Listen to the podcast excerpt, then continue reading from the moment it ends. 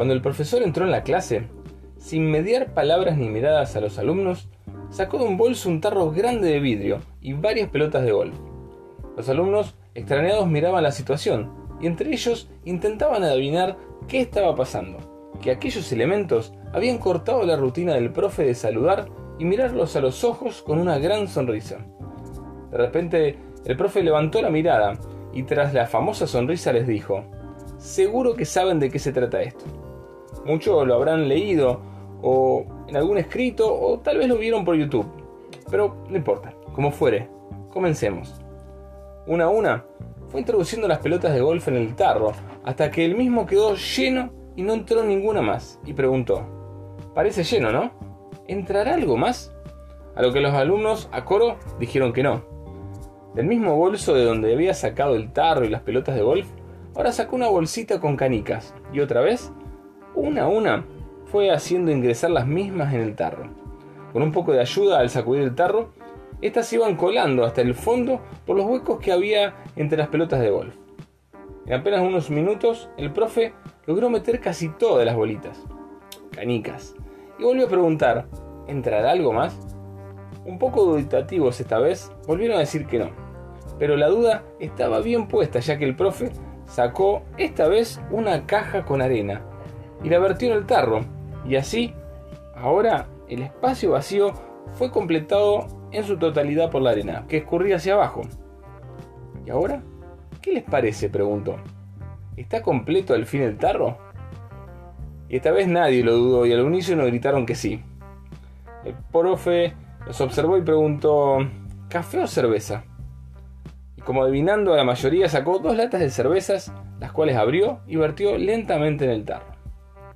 El profe les contó que el tarro era la vida, que las pelotas de golf, lo realmente importante en esta, como la familia, esposas, esposos, hijas e hijos, los amigos, la salud y todo aquello que nos apasiona. Son tan relevantes que aún así, si solo estuviese eso, nuestra vida estaría llena. Las canicas son esas cosas que, también son importantes, que tienen gran valor, como el trabajo, la casa, el auto, los estudios y la, y la arena es el resto, las pequeñas cosas de la vida. Si la arena era lo primero en ser colocado en el tarro, no hubiese habido lugar para lo importante.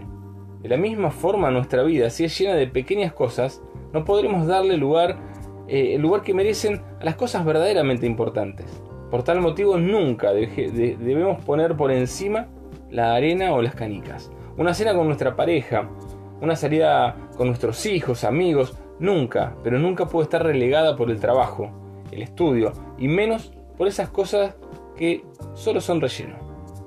Por esto les voy a dar un consejo. Ocúpense de las pelotas de golf. El resto, el resto es arena. Entonces el profe guardó todo nuevamente en el bolso tomó sus libros y su saco y antes de poder salir un alumno preguntó, profe, ¿y las cervezas?